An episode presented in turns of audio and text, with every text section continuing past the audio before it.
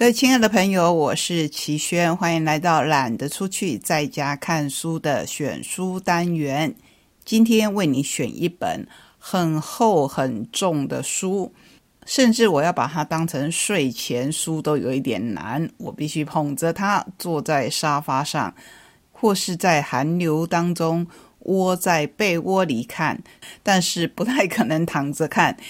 躺着看呢，如果太温暖了，我睡着了，它从我的手中落下，会打到我，把我打醒过来，或者我根本是举不高它，所以我还是乖乖坐着看，而且这一点也不困难，因为这本书实在是相当的引人入胜。呃，熟悉我们节目的朋友，或者是知道我阅读偏好的人。大概都晓得，我很喜欢看小说，尤其是推理小说。那今天我为各位选的书，其实是在为后面要跟各位分享的推理小说来做领头羊。但是它不是一本小说，却比小说还要精彩。这是一本什么样的书呢？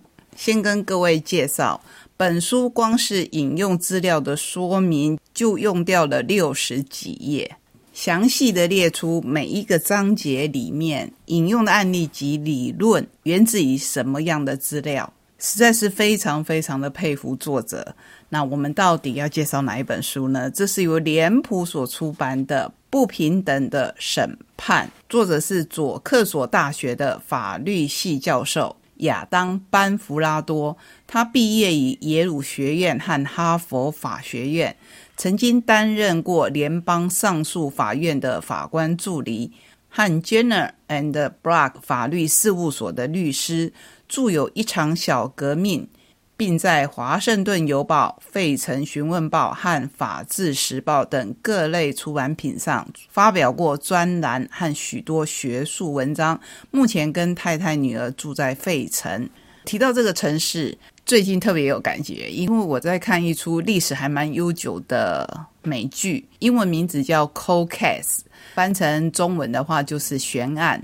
当然，关于法律、关于警匪的，不管是戏剧或者是小说，简直就是不胜枚举。不过，为什么我觉得这本书特别的突出呢？因为总是有我们漏掉的通道，通往不正义。我们以为事实昭然若揭，却不知道自己只看得见自己相信的事。我们以为义愤填膺是在守护最重要的价值，但是利益善良的好人却可能促成令人遗憾的不正义。人的大脑与心理究竟有哪些运作机制？刑事程序又出了什么问题，使得整个司法体制不但无法主持正义？反而危及了社会中最弱势的那一群人。封底介绍，这是一本掷地有声的著作，说的一点儿都没错。法学教授亚当班弗拉多从刑事判决中各种参与者的角度出发，运用众多历史判例、最新科学研究成果及大量的法庭实际案件。完整的揭露人类认知与心理上的特质是如何与充满漏洞的法律制度互相加成，进而产生各种不公不义的后果。同时，他也针对司法制度的实际操作层面提出诸多务实可行的修正，以其透过关键处的改革，避免不正义的发生，使我们终能达成法律之前的真正平等。当然，这是作者的自我期许，我相信，同时也是大多数人的想望。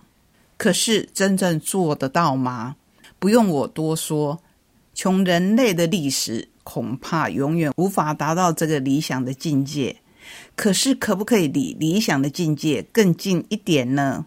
这就是会有这一本书的出现，会有这一本书的中译本，会有我们在节目当中跟您分享的缘由。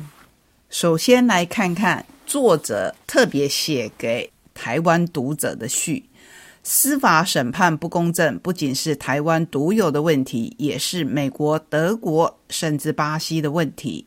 换句话说，这就是一个全人类的课题。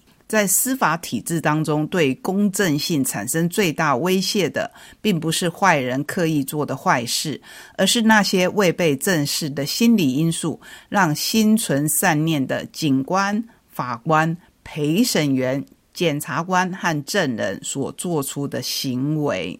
这边有一个关键字，就是心存善念。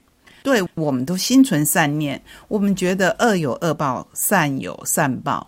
可是心存善念的人做出来的决定，真的就是善行吗？我写这一本书的目的，就是要从科学的角度揭示法律工作者是如何做决定的，以及哪个环节可能会出错。许多研究结果令人扎舌，它的确与我们大部分人笃信的真实相违背。无辜的人可能会承认自己并未犯下的罪。目击者会信誓旦旦地阐述他们脑海中的印象，但其实那是子虚乌有的事物。自认平等待人的人可能会歧视他人而不自知。为了做出公平有效的司法判决，我们必须战胜那些藏在法律中带有破坏性的迷思。目前，台湾正处于历史上非常难得的时刻。无论是政府或者公民团体，都强烈的希望能够改革司法系统。但是，就如同我在本书提及的，如要把握机会，并且实现有意义的进程，就必须从根本来重新定位司法系统。以发展国家的人民必须接纳以证据为根基的司法审判。我说到这边，你是不是已经打算弃读这一本书了？因为我们大部分的人至今都还是认为有钱判生，无钱判死，或是看看我们的立法院，就会觉得司法改革简直就是遥遥无期。但是我们还是要介绍这一本书，为什么呢？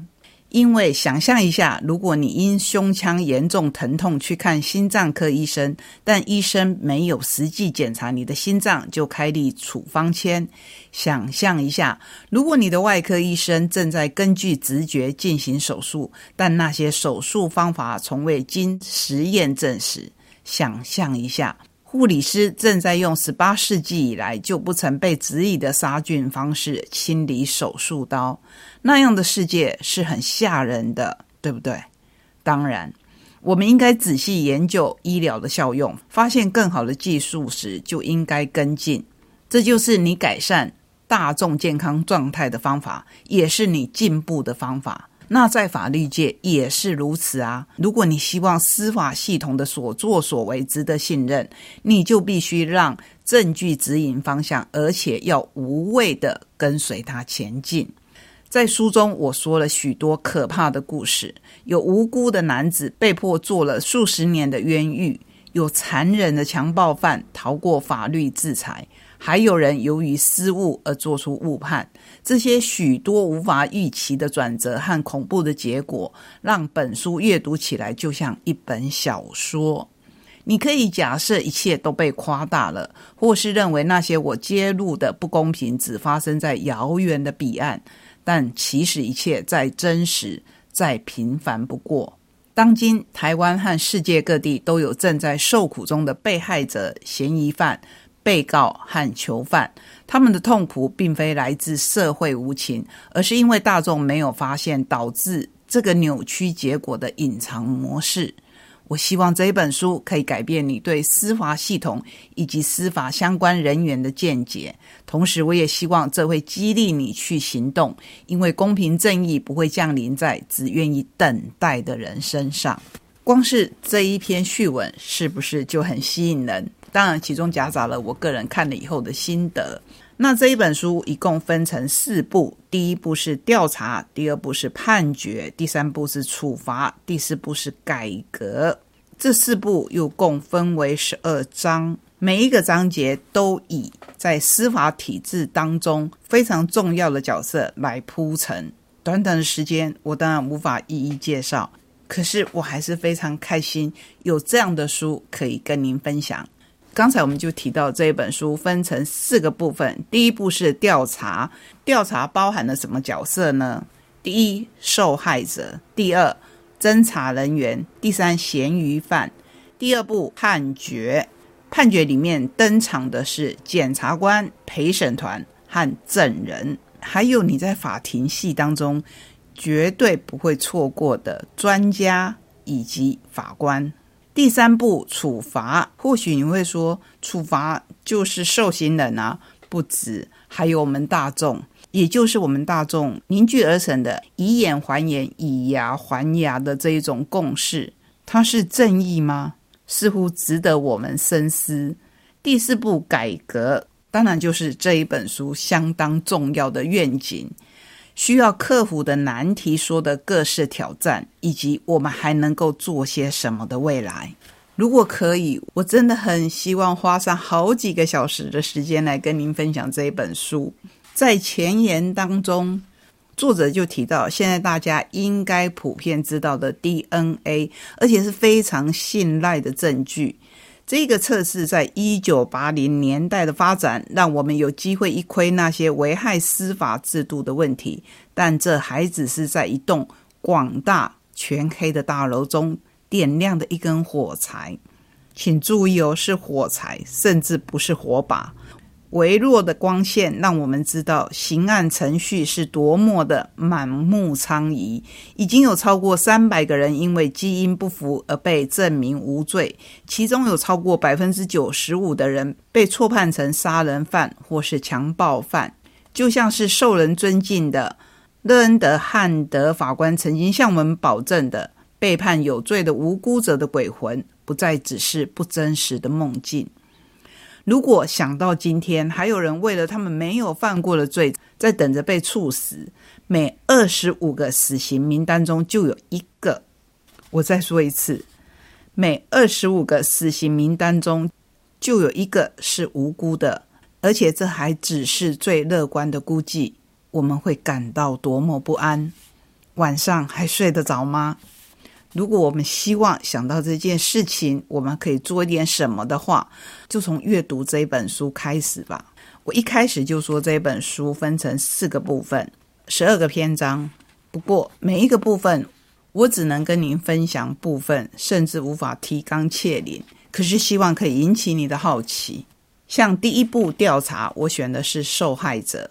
一月份，在一个寒冷的夜晚，杰里普里切特从家里面走出来。那一天是星期五，刚过九点。杰里穿着拖鞋，他要去车里拿什么东西，但是他停住了。在那里，两棵光秃秃的银杏树中间，有一个苍白灰发的男人横卧在昏暗的街灯下。在这一条格拉梅西街北侧的人行道上，整齐地排列着一排砖造的房子。人行道上空无一物，只有这一名倒卧的男人。杰里慢慢地靠过去，很显然的事情不太对劲。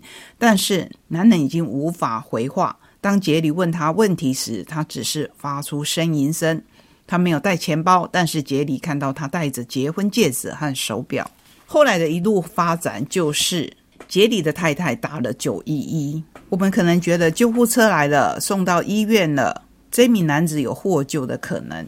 但是很可惜的，因为他身上有呕吐物，所以很快的就被医护人员判定他是 E H O H，也就是一个饮酒过量，然后可能中风昏倒的病患，甚至不需要特别的重视。结果等到真正有一位护理人员发现异常。而且看到头部一侧有小肿块和一些血迹之后，确认他的神经系统受到创伤，不是酒醉。但是他们已经浪费了数小时的时间。后来的发展你会说相当戏剧化，但我觉得这可能就是寻常。这位受伤的男子是大卫·罗森巴姆，曾经获奖的《纽约时报》记者，而且他不是喝醉酒跌倒，是两个罪犯。虽然带着犯意，一部分也是在寻觅猎物。看到了大卫·罗森巴姆落单，就拿出背包里的硬塑胶管，朝他的头和腰打下去，然后抢走了美金两百七十元。这样的标签在这一章中，你刚可以想见，还有更多更多，包括种族，包括性别，包括年龄。然后我们再来进入判决。看看检察官这一个我们都视为正义化身的角色，可能犯下什么错。亚当举的例子是路易斯安那州奥尔良郡的地区检察官格里迪根，他因为没有交出血型。这项关键性的证据，而让一直喊冤的囚犯汤普森，在历经超过十八年的牢狱之灾以后，终于在二零零三年五月九日走出了安哥拉。安哥拉象征的是一个非常严峻监狱的代号。这么惨无人道的事，到底是怎么发生的呢？是什么让一个人可以把证据藏起来，而且这个证据分明可以拯救一个无辜的人免于一死啊？好，我们继续来看第三步的处罚。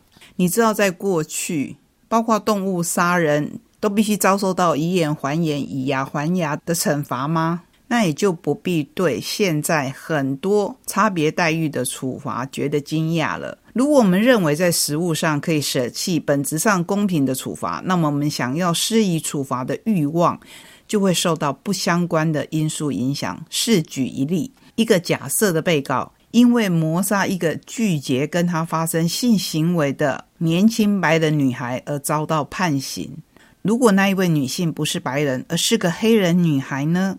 你是不是就比较不那么认为这一位囚犯会被判处死刑？许多研究都证实，谋杀白人比较会被判死刑。被列在等待执行死刑名单中的非裔美国人也比较可能真的被获准行刑。但是，其实不只有被害者的种族会造成影响，如果其他条件都一样。这里面牵涉到的因素还有更多更多，不然就不会有专家这一个章节了。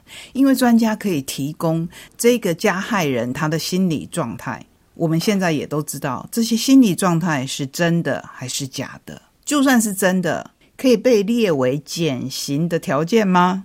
我没有答案，大家可以想一想。所幸说到未来是人们创造了刑事司法制度。并不代表人就一定是这个程序或是制度最理想的操作者。本书探讨了我们有哪些特质会导向不公平，但是在我们一路朝着目标前进的时候，绝对不会只盯着那些没有达到预期的部分。虽然人性的确有某些深层的缺陷，但是也有绝对的善。我们在不同的状况下都会产生同情心。我们达到真正正义的最好机会，就是学会什么时候应该要战胜本能，彻底发挥同情心。当然，我们每一个人都有与生俱来的限制，可能会让我们无法遵守自己的原则，或是达到自己的目标。这暗示着我们的法律制度应该不要那么依赖人的想法、记忆和判断。那么，到底要依赖什么呢？最主要当然是我们希望它客观，我们希望它公正，我们希望它讲求证据。至于我的希望呢？这本书有一个大原则。